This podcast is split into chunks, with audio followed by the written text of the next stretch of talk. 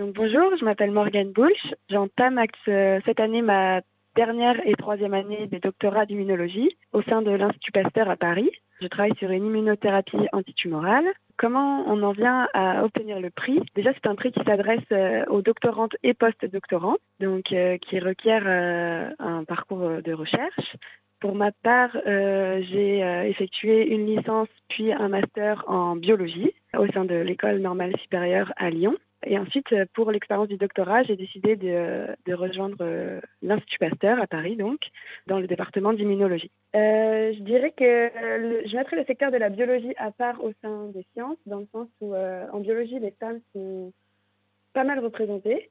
néanmoins, il faut faire une distinction entre les postes à haute responsabilité qui, en biologie, sont, sont occupés quasiment exclusivement par des hommes. Et malgré la présence de femmes, elles restent à des postes à moins forte responsabilité, je dirais.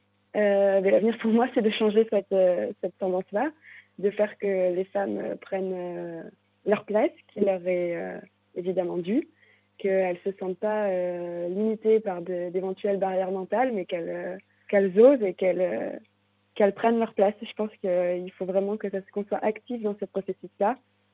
Et voilà. Mais pour moi, en tant qu'ambassadrice maintenant euh, L'Oréal, je pense que euh, la première euh, des solutions, c'est l'éducation.